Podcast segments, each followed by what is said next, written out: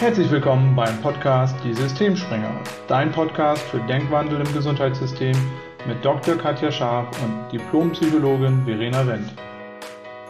Ja, hallo und herzlich willkommen zu einer neuen Folge Die Systemsprenger. Heute wieder mit Katja und mir. Und heute beschäftigen wir uns mit dem Thema, worauf die Ausbildung im Heilberuf nicht vorbereitet. Und zwar insbesondere geht es da um das Thema Kommunikation.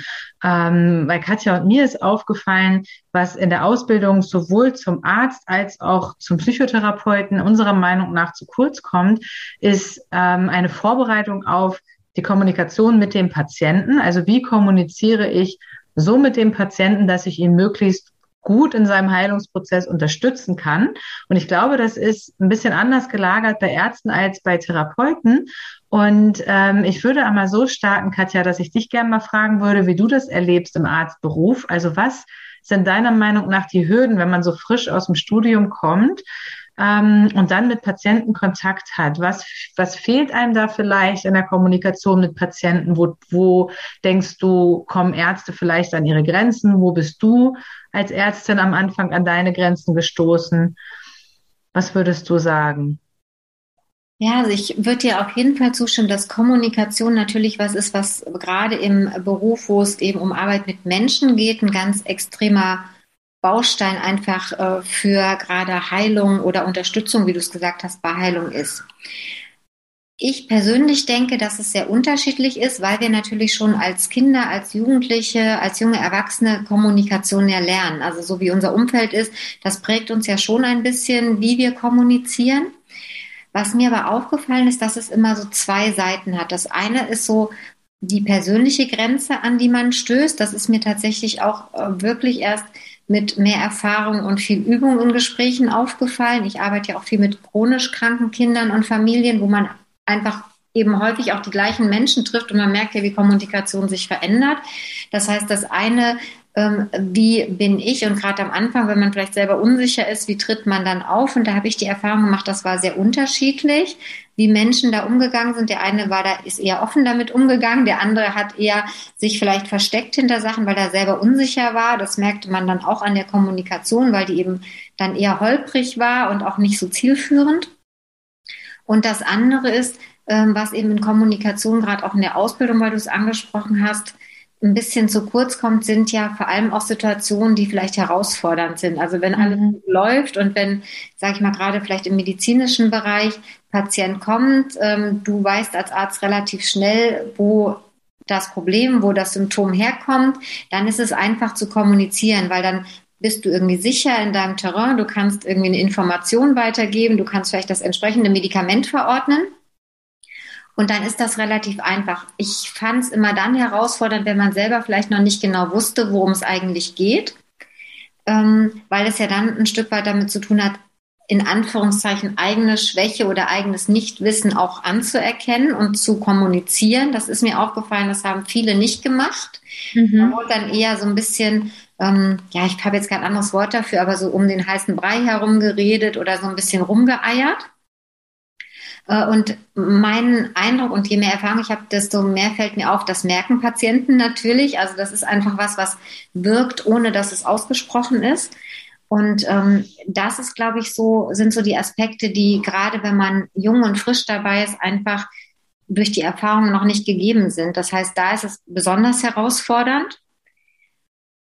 Und was ich tatsächlich erst in der Ausbildung gelernt habe, als ich eine Coaching-Ausbildung, die kontextuelle Coaching-Ausbildung gemacht habe, war eben, wie ich dann anders kommunizieren kann, wenn es eben an Dinge geht, die unangenehm sind, die anzusprechen. Sei es jetzt eine Diagnose, die vielleicht nicht so schön ist, die mitzuteilen oder aber auch was anzusprechen, was einfach nicht funktioniert, weil es gibt ja auch Patienten, denen sagt man irgendwie oder macht Vorschläge, was Heilung betrifft, die setzen es nicht um und man ärgert sich vielleicht innerlich drüber und hat einen Vorwurf an den Patienten und denkt so, ja, du willst doch eigentlich, dass Veränderung entsteht, warum tust du nichts?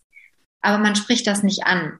Mhm. Und da habe ich einfach gemerkt, wenn das offen kommuniziert ist und auch vollständig, dass man auch einfach weiß, wovon spricht der andere, warum macht der das nicht, also einfach neugierig nachgefragt, ohne das irgendwie negativ zu bewerten, dass du dann viel mehr Informationen kriegst. Mhm. Und ich könnte mir vorstellen, dass das bei euch wahrscheinlich ja auch ähnlich ist. Also ich weiß nicht, wie es euch in der Psychotherapie geht, aber da geht's ja auch viel mehr noch als bei uns. Wir haben ja manchmal zumindest körperliche Sachen, mit denen wir arbeiten können, aber bei euch basiert ja eigentlich fast alles auf dem Gespräch und auf der Kommunikation. Und deshalb könnte ich mir vorstellen, dass das für euch auch ähnlich herausfordernd ist, gerade wenn, wenn so Unklarheiten vielleicht sind, wo man noch nicht genau weiß, worum geht's eigentlich. Wie hast du das erlebt?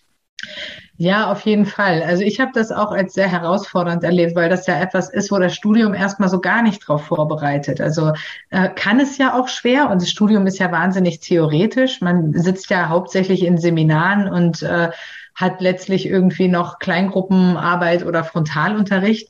Und dann sitzt man plötzlich Patienten gegenüber.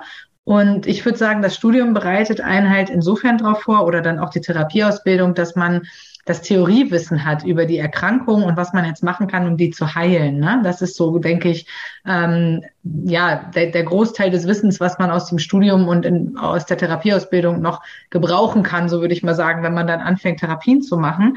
Aber ähm, es ist halt schon was anderes, wenn man dann so Menschen gegenüber sitzt und ähm, wenn es dann wirklich darum geht, mit, mit dem Menschen irgendwie zu arbeiten und zu gucken, wo steht der, was braucht der, wo steht er sich vielleicht selber im Weg. Und ich glaube, die Situation, die ich ähm, ja als besonders herausfordernd erlebt habe, sind würde ich sagen, einmal die, wo ich selber unsicher geworden bin. Ich kann mich da so ganz am Anfang zurückerinnern, dass ich ähm, meinen Patienten hatte. Heute weiß ich, der war ziemlich narzisstisch. Damals war mir das nicht so klar. Und er hat so ein paar einfach nur so läppische Bemerkungen gemacht. Er hat irgendwie sowas gesagt wie, ja, Frau Wendt, äh, ihre Hose, die gefällt mir ja gut, die sieht super aus, aber die Schuhe, die sie dazu angezogen haben, das geht ja gar nicht. und das hat mich so aus dem Konzept gebracht, weil ich irgendwie überhaupt nicht wusste, wie ich damit umgehen sollte. Ähm, da kann ich mich noch gut dran erinnern. So Sachen auf der Beziehungsebene, also wo wirklich, äh, wo es dann darum geht, man muss ja auch schnell reagieren, weil man ist immer im Gespräch miteinander, man hat nicht viel Zeit nachzudenken. Und da habe ich gemerkt, da bin ich halt schnell auch in der Arbeit mit Patienten so an meine eigenen Grenzen gestoßen. Also, ne, so habe meine eigenen Baustellen kennengelernt. Und ich glaube, das ist ganz typisch für die Psychotherapie, weil wir eben Beziehungsarbeit leisten. Das heißt, genauso wie man in der Beziehung zum Partner ja immer so einen Spiegel vorgehalten bekommt, wo man die eigenen Schwächen quasi wie auf dem Silbertablett ständig serviert bekommt, weil der andere kriegt es halt mit und spiegelt es einem. Ne? Und genauso ist es auch in der therapeutischen Beziehung, die eigenen, in Anführungszeichen, Schwächen oder irgendwie ähm, Unsicherheiten, die man so hat die kommen eben auch in der Therapie zum Tragen. Und ich würde sagen, das war am Anfang ähm, für mich erstmal eine Herausforderung, weil ich denke, jeder, der natürlich mit dem Beruf erstmal anfängt, ist irgendwie auch ein bisschen unsicher, weil man weiß ja gar nicht so richtig, was man da tut. Und da ähm, würde ich sagen, dass das war etwas, da habe ich auch viel aus der kontextuellen Ausbildung ziehen können, weil da geht es ja nicht nur darum, jetzt bestimmte Tools an die Hand zu kriegen, wie rede ich jetzt mit dem Patienten. Wir meinen ja auch nicht diese Art der Kommunikation, wenn wir sagen, ähm, die Vorbereitung hm, vom Studium auf den Beruf ist irgendwie, äh, ne, da fehlt ein bisschen was, sondern es geht nicht ähm, so sehr um Tools, sondern es geht mehr darum, wirklich auch nochmal bei sich selbst zu gucken was steht mir denn im Weg, um mit dem Patienten so zu kommunizieren, dass ich ihn eben optimal unterstützen kann. Und bei Psychotherapeuten mh, hm, würde ich jetzt sagen, zumindest aus meiner Erfahrung, ist das zum Beispiel ganz oft auch sowas, dass man Patienten auch mal begrenzt oder dass man auch mal stoppt, wenn jemand zum Beispiel immer wieder dasselbe erzählt, immer wieder eher im Außen die Ursache für die Probleme sieht, so in Dingen, die er selber gar nicht ändern kann, dass man sich dann auch traut, dahin zu gehen und zu sagen, okay, ähm, das ist ja gut und schön, so ungefähr, aber das bringt uns jetzt irgendwie auch nicht weiter. Und an der Stelle ist Empathie natürlich schon wichtig, ähm, um sich auch in den anderen mal reinzuversetzen. Wo kommt er her? Warum ist das für den im Moment schwierig? Und da jetzt nicht einfach irgendwie unempathisch hinzugehen und zu sagen, ja, machen Sie das doch einfach mal anders. Aber gleichzeitig auch den Hintern in der Hose zu haben und zu sagen, ja, und ähm, wozu hat das bislang geführt? Und in der Regel kommt man damit ja nicht weiter, weil man die anderen Menschen oder Umstände nicht ändern kann. Man kann halt nur bei sich gucken. Und das ist etwas, das hat bei mir sicherlich ja einige Jahre gebraucht, bis ich so weit war, dass ich auch da Patienten gestoppt habe, mich getraut habe, auch mal unangenehme Dinge anzusprechen, also ihnen auch zu spiegeln, wenn bestimmte Dinge nicht funktionieren oder unangenehme Fragen zu stellen. Und das lernt man, das weißt du ja auch, das lernt man auch sehr beim kontextuellen Coaching, weil da geht es ja auch darum, immer so ein bisschen zu gucken, wozu nutzt man das, was man so macht und wozu dient einem das auch und immer bei sich selbst zu gucken und nicht bei dem anderen. Und das würde ich sagen, das hat mir persönlich extrem weitergeholfen und das habe ich in meiner Ausbildung nicht gelernt und ich kann mich auch nicht erinnern, dass die Kommunikation mit dem Patienten überhaupt eine wahnsinnig einen hohen Stellenwert hatte in der Ausbildung. Also vielleicht habe ich es verdrängt, aber ich kann mich nicht erinnern, dass wir da viel zu gelernt haben. Ich weiß nicht, wie es bei euch ist. Was meinst du? Ja, ich habe gerade, als du das erzählt hast, auch nachgedacht. Ähm, ich weiß, dass ich ein paar Mal äh, auch so während des Studiums dachte, so ein Kommunikationskurs wäre schön. Ich mhm. habe auch nichts in Erinnerung, dass es das gegeben hätte, dass man das sozusagen auf freiwilliger Basis dazu buchen konnte. Bei uns ist es auch ähnlich. Das Studium ist ja so gelagert, dass man am Anfang wirklich sehr theoretische Fächer hat. Dann irgendwann nach zwei Jahren kommen so ein bisschen die klinischen Sachen dazu. Ähm, aber selbst in den Praktika hat man eben nie diese, diese Erfahrung mit Patienten, also zumindest nicht in den studentischen mhm. Praktika. Natürlich machst du dann irgendwann auch mal in der Praxis oder in einem Krankenhaus eine, ein längeres Praktikum. Ähm, und dort ist es aber auch so, du lernst eher so die technischen, die medizinischen Skills statt der Kommunikation. Ich kann mich auch nicht dran erinnern, dass mal jemand mich zur Seite genommen hätte und gesagt hätte, das besprechen wir übrigens so oder wenn, wenn das die Themen sind, weil du, wie du sagst, es gibt ja nicht das richtige oder das falsche Tool in der Kommunikation. Ähm, was ich aber mittlerweile eben weiß, ist das, was du auch sagst, dass dass es eben dann herausfordernd ist, wenn es irgendwie unangenehm ist. Und dann ist immer die Frage, was ist eigentlich unangenehm? Und meistens ist es das, wenn man eben selber unsicher ist oder wenn man das Gefühl hat, so wie du gesagt hast, ich müsste da jetzt unterbrechen, weiß aber nicht so richtig, wie mache ich das, ohne dass ich irgendwie, dass der andere mich doof findet, dass ich mich unbeliebt mache. Ähm, und dann fällt mir mittlerweile mal so ein, nett gemeint ist nicht nett gemacht. Also wenn ich nett bin und empathisch ganz lange zuhöre, und mir das zehnmal anhöre, ist demjenigen ja noch nicht geholfen. Also ich merke das zum Beispiel bei, bei Therapieformen, wenn wir immer wieder über dasselbe sprechen und es ändert sich nichts, dann hat der andere nichts davon, wenn ich mir das zum zehnten Mal ganz liebevoll empathisch anhöre. Dann ist es tatsächlich, genau. wie du gesagt hast, eher mal ähm, vielleicht funktional zu sagen, ich weiß, das haben wir ganz oft besprochen und es tut mir leid, dass es immer noch so ist. Mich würde jetzt einfach mal interessieren, wenn wir es schon so oft besprochen haben, was brauchen Sie denn noch, um es umzusetzen? Oder warum machen Sie es denn noch nicht? Und dann, ich erinnere mich auch, dass ich mittlerweile Gespräche führe, da werde ich ganz komisch anguckt, dann heißt es hinterher, das hast du jetzt nicht wirklich gesagt. Das ist interessant, dass das funktioniert hat, weil ich eben wirklich dann unterbreche oder weil ich auch manchmal sage, wissen Sie was, das ist schon irgendwie bescheuert, was Sie hier machen. Und das hätte ich mich früher nie getraut, weil so ein Wort wie bescheuert, da denkt man ja immer, das kann man ja nicht sagen im Gespräch oder in der Kommunikation. Und ich habe aber die Erfahrung gemacht, wenn ich das wirklich in der Absicht für den anderen mache und das jetzt nicht irgendwie meine, weil ich finde, der andere ist bescheuert, sondern der verhält sich vielleicht nur gerade bescheuert, dann haben wir wirklich schon so gelacht. Und das sind wirklich die Patienten, mit denen ich hinterher fast das, ja, ich sag mal, verbundenste Verhältnis habe, weil wenn du das einmal gemacht hast, dann kannst du wirklich alles sagen. Also da weiß mhm. der andere auch, der kann jetzt auch alles sagen. Und dann hast du eine ganz andere Gesprächsebene. Das ist ähm, wirklich eine Erfahrung, die ich jedem Therapeuten von Herzen wünsche, weil dann wirklich sowas entsteht wie so eine, ja, wie so eine Nähe. Das heißt jetzt gar nicht, dass das professionelle Verhältnis verschwindet. Das wird ja oft gedacht, wenn ich so kommuniziere, dann ist plötzlich irgendwie, äh, dann geht Respekt verloren oder ne, also wenn man, das ist ja so ein ähnliche wie die Diskussion mit sie und du, wenn du kannst mhm. du Arschloch sagen, aber nicht sie Arschloch. Wer sagt das eigentlich, dass das nicht geht? Die meisten denken sogar, sie sind das große Arschloch, sprechen es nur nicht aus. Der andere merkt es eh und das ist das Coole. Also wenn ein Patient merkt, ich finde ihn irgendwie, ich finde nicht adäquat, wie der handelt, aber ich sag dem das nicht, der weiß es und der wird mir nicht alles erzählen. Wenn ich dem aber sage, also irgendwie tut mir echt leid, wenn Sie nicht wollen, dass ich Ihnen helfe. Es gibt auch zig andere Ärzte. Möchten Sie von mir behandelt werden, dann brauche ich auch wirklich alle Infos und dann dürfen Sie mir auch sagen, warum Sie meine Empfehlung nicht umsetzen. Finden Sie mich bescheuert? Finden Sie meine Empfehlung bescheuert? Was passt Ihnen hier eigentlich gerade nicht? Und dann wird's spannend. Und dann kriegst du plötzlich eine Ebene, wo die Therapie funktioniert, wo dann, wo du, du hast dir vorher das Bein ausgerissen, weil du eben auf inhaltlicher Ebene gesprochen hast. Und dann hast du so eine Ebene, wo du schon professionell mit dem anderen bist, aber eher auf Augenhöhe. Ja, es ist spannend. Du hattest da mal so ein cooles Beispiel genannt, da kann ich mich gerade noch gut dran erinnern, von, äh, ich glaube, es war ein Jugendlicher, der auch eine Diabeteserkrankung hat und der sich aber nicht um seine Erkrankung so richtig gekümmert hat, der immer mal wieder bei euch aufgetaucht ist, auch mit recht viel Gewicht, aber irgendwie das, was ihr empfohlen habt, Gewicht reduzieren oder Ernährung oder wie auch immer, alles immer nicht umgesetzt hat. Und da hast du auch mal gesagt, dass du den mal ziemlich damit konfrontiert hast, was er da eigentlich macht und, und wozu das führen soll, ne? Habe ich das noch richtig im Kopf? Das fand ich auch total spannend. Ja, also ich, ähm, ich weiß jetzt nicht genau, welches Beispiel du im Kopf hast, weil ich es jetzt relativ häufig tatsächlich mache. Und am Anfang war es so anders, dass ich das auch mal ganz begeistert erzählt habe. Ich gedacht habe, krass, also jetzt ändert sich was. Also dann wirklich zu fragen, warum machst du das nicht? Und dann kommen eben so Sachen raus, dass jemand vielleicht irgendwie immer Angst hat zu unterzuckern und deshalb immer mhm. viel isst und deshalb nimmt er dann an Gewicht zu und dann hat er so ein, so ein Hin und Her. Und wenn du dann auflöst, was steckt da eigentlich drunter, und was ich auch mittlerweile immer mache, gerade bei chronischen Erkrankungen, dass ich einfach nachfrage, du, wie findest du es eigentlich? Mhm. Und am Anfang ist dann oft so, ja, es ist okay.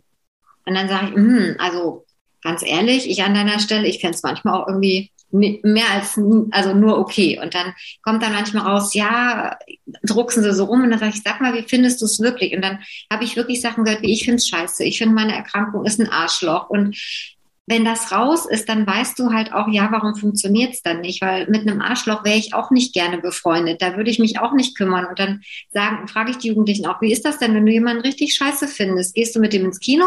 Ja, nee, da, da mache ich einen großen Bogen, mit dem will ich nichts zu tun haben.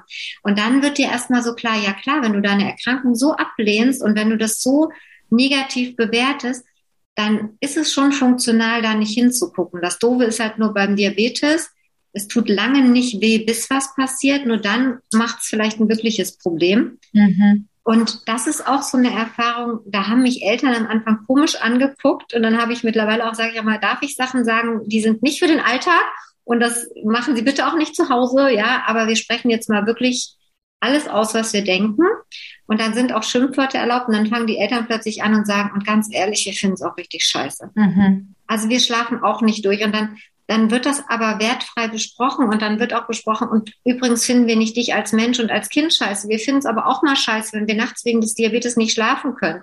Und dann stellen plötzlich alle fest, dass jeder damit irgendwie struggelt und dass alle wieder aber im gleichen Boot sitzen. Und das ist so schön, weil du dann tatsächlich zum Teil anderen Familienzusammenhalt erreichst, weil du plötzlich erreichst, dass Verständnis füreinander da ist, dass man auch mal versteht, warum jemand sich mal nicht kümmert, ohne da zu sagen, du musst, du musst, du hättest, du solltest, also immer so ein bisschen noch mit Schuld drauf zu hauen, sondern einfach zu sagen, ach so, ja, wenn ich, wenn du so sagst, stimmt, das fände ich auch doof, dann würde ich es mhm. manchmal auch nicht machen. Und ja. es tut mir übrigens leid, dass es dir so geht. Und ja, ich finde es auch doof. Und dann machen wir manchmal so Zeiten aus, dass wir sagen, wisst ihr was, dann macht abends eine Jammerzeit. Dann trefft ihr euch zehn Minuten und dann jammert und sagt ihr euch alles, was doof war. Und manchmal sagen die Eltern, und wissen Sie was, seit wir das machen können, haben wir Tage, da denken wir gar nicht drüber nach.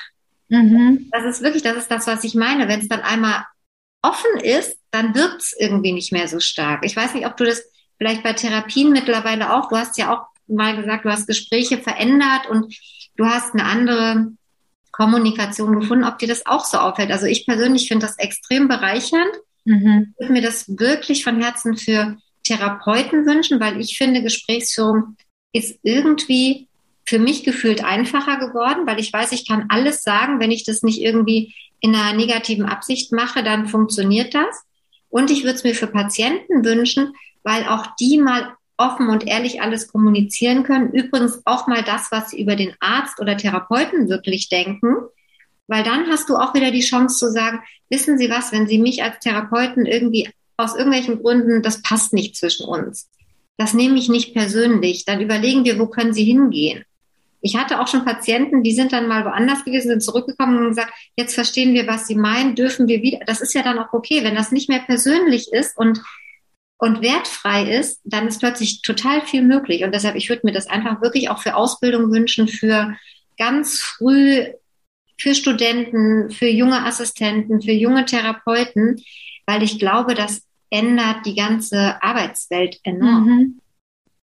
Ja, das glaube ich auch. Und ich glaube, wir haben da auch ein wirklich machtvolles Instrument mit der ähm, Kommunikation. Also wir, wir kommunizieren ja immer, aber mit einer bestimmten Art der Kommunikation. Ne?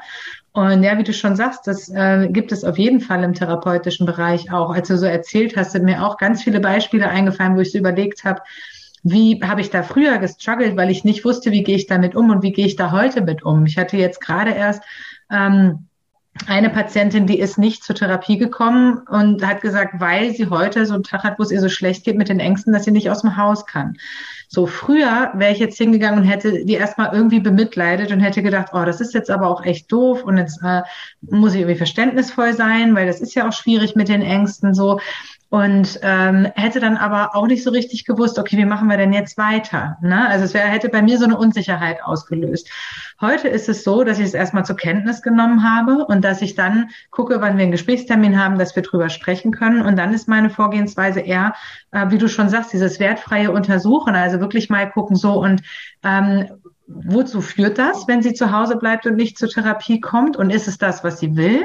Warum ist es vielleicht im Moment das, was sie wollte? Nicht auf einer bewussten, vielleicht eher auf einer unbewussten Ebene. Also sowas in Richtung, weil es eben auch eine Vermeidungsstrategie ist. Was könnte dahinter stecken? Also, ne, was möchte sie gerade in ihrem Leben nicht haben? Also wirklich das mal wertfrei zu untersuchen.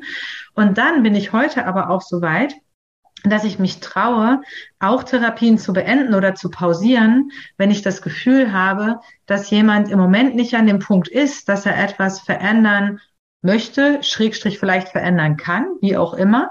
Ähm, aber dann wirklich auch zu sagen, okay, das ist auch völlig okay, so wie du gerade gesagt hast, dass du auch als Ärztin sagst, du, wenn Sie mit mir ein Problem haben, kein Problem. Es gibt auch andere Ärzte, die Diabetes behandeln. Fühlen Sie sich frei. Sie können auch gerne zu jemand anders gehen. Ähm, genauso mache ich das auch, dass ich sage, okay, ähm, das ist mein Angebot. Nur wir können halt nur an Ängsten arbeiten, wenn sie kommen. Also man kann halt nicht Therapie machen mit jemandem, der nicht kommt. Und so kommen wir letztlich nicht weiter. Und ähm, ich bin auch mittlerweile so, dass ich auch ein bisschen, ich würde sagen, selbstfürsorglicher bin, weil früher habe ich dann versucht, mir das Bein auszureißen im Sinne von, ich muss jetzt hinkriegen, dass der oder die Patientin ins Arbeiten kommt, dass es dem besser geht. Heute habe ich mehr die Gelassenheit, mich zurückzulehnen und zu sagen, okay, ich bin hier, ich unterstütze, aber die Arbeit macht der andere. Und wenn er im Moment nicht an dem Punkt ist, ist das auch okay aber dann pausieren wir eben auch einfach oder beenden notfalls auch die Therapie erstmal, wenn es im Moment nicht vorwärts geht in irgendeiner Form. Das hätte ich mich früher nie getraut, weil da hätte ich immer gedacht, dass ich das falsch einschätze, dass ich denjenigen im Stich lasse oder dass ich total unempathisch bin. Und das mag jetzt vielleicht für manche auch immer noch hart klingen, aber ich bin der festen Überzeugung, dass es den anderen eher weiterbringt, wenn man das offen anspricht, dass das, was er im Moment macht, letztlich eher die Symptomatik verstärkt, als dass es sie besser macht. Und wenn er das weitermacht, wird es auch weiter sozusagen die Symptomatik verstärken, weil dann hat der andere eine Möglichkeit, nochmal neu zu wählen und es ist beides okay. Es ist okay, wenn er die Symptomatik noch eine Weile behalten möchte. Es ist auch okay, wenn er weiter daran arbeiten möchte. Nur ich weiß mittlerweile, ich stehe nur zur Verfügung, um mit Menschen zu arbeiten, die auch wirklich was verändern wollen, weil ich einfach auch aus den letzten zehn Jahren oder ich weiß nicht, fast 15 Jahren, die ich jetzt arbeite, ähm, wirklich gelernt habe, dass das auch ein Prozess ist. Und es ist einfach so, und das kenne ich ja auch bei mir, man ist irgendwie, man muss bereit sein, man muss so an dem Punkt sein, dass man wirklich auch etwas verändern will. Und ähm, ja, das, das sind alles so, so Dinge, die habe ich am Anfang nicht gewusst und ich glaube, ich habe die Verantwortung immer bei mir gesehen. Ich habe immer gedacht, wenn die Therapie nicht gut läuft, dann habe ich irgendwas falsch gemacht. Und deswegen würde ich nochmal sagen, es geht nicht um Tools oder um Dinge, die man lernen kann im Sinne von, so, das ist jetzt ein Werkzeug, wende das an, dann funktioniert das in der Kommunikation mit Patienten, sondern es geht viel mehr darum, auch nochmal bei sich zu gucken, wo stehe ich mir selbst im Weg, die Fragen zu stellen, die den anderen vielleicht weiterbringen oder eben auch den Elefanten im Raum anzusprechen, wenn es eben sowas ist wie der andere hat ein Problem mit mir als Therapeut, ähm, dass ich das auch anspreche, dass ich da auch offen kommuniziere oder auch zum Beispiel, was Therapeuten oft haben, man hat manchmal Patienten, die möchten eigentlich mehr aus dem Job raus. Also die wollen letztlich in Anführungszeichen krank bleiben, weil sie nicht mehr in den Job zurück wollen. Und da ist man auch oft an so einer, an so einem Punkt, wenn man das nicht offen kommuniziert, wird es total komisch, weil eigentlich wissen es alle und keiner redet offen drüber und dann kann man auch überhaupt keine anständige Therapie machen. Auch solche Sachen traue ich mich heute offen anzusprechen, dass ich wirklich auch Fragen stelle und sage so, und was wollen Sie? Also wollen Sie denn noch weiter arbeiten? Wollen Sie in Ihrem Job wieder arbeiten? Wollen Sie was anderes machen oder wollen Sie berentet werden? Und alleine schon diese, ja, diese Offenheit, diese Ehrlichkeit, dieses interessierte Fragen ohne Wertung ist sehr wertvoll, aber erfordert halt oft auch so einen gewissen Hintern in der Hose. Und dafür, ähm, ja, würde ich sagen, hat mir schon auch diese persönliche Weiterentwicklung durch das Coaching extrem weitergeholfen. Das ist ja auch der Grund, warum wir beide uns zusammentun und letztlich auch nochmal sowas anbieten wollen für Menschen im Heilberuf, weil es eben nicht einfach nur ein Werkzeug ist, was man den Leuten mit an die Hand geben kann, sondern es ist ein bisschen was, wo man auch auf der eigenen ähm, Persönlichkeitsebene oder der eigenen Weiterentwicklungsebene ansetzt und wirklich mit Ärzten, Therapeuten so arbeitet, dass sie auch eigene Muster erkennen und gucken, wo stehen sie, wo stehen sie sich vielleicht selbst im Weg in der Arbeit mit Patienten, ähm, wo werden sie unsicher, wo trauen sie sich Sachen nicht anzusprechen und da wirklich auch ähm, ja, hinzugehen und dann auch sowohl ein bisschen Theorie mit an die Hand zu geben, aber eben auch eine persönliche Weiterentwicklung, damit man sich traut, anders mit Patienten zu sprechen. Und ich würde mir auch wünschen, dass das Einzug erhält in die Ausbildung von Therapeuten jeglicher Art, weil die arbeiten ja alle sehr eng mit Menschen und auch von Ärzten, weil ich glaube, auch, auch da ist es unheimlich wertvoll, wenn man ähm, ja dieses Wissen hat und auch diese, diese Möglichkeit einfach. Ja, was mir gerade auch noch dazu eingefallen ist, da haben wir uns ja auch schon mal drüber unterhalten, ist wirklich dieses, den anderen wählen zu lassen. Also mhm. wir Ärzte tendieren ja auch dazu, in Anführungszeichen es besser zu wissen, also äh, zu wissen, was gut ist für den Patienten. Und da habe ich auch wirklich durch Weiterentwicklung so erstmal gemerkt, das weiß ich nicht. Ich habe in Bereichen, ich habe besseres Wissen. Ne? Ich habe vielleicht das Medizinische, das habe ich natürlich gelernt und auch lange gelernt. Das wäre schade, wenn ich das nicht hätte.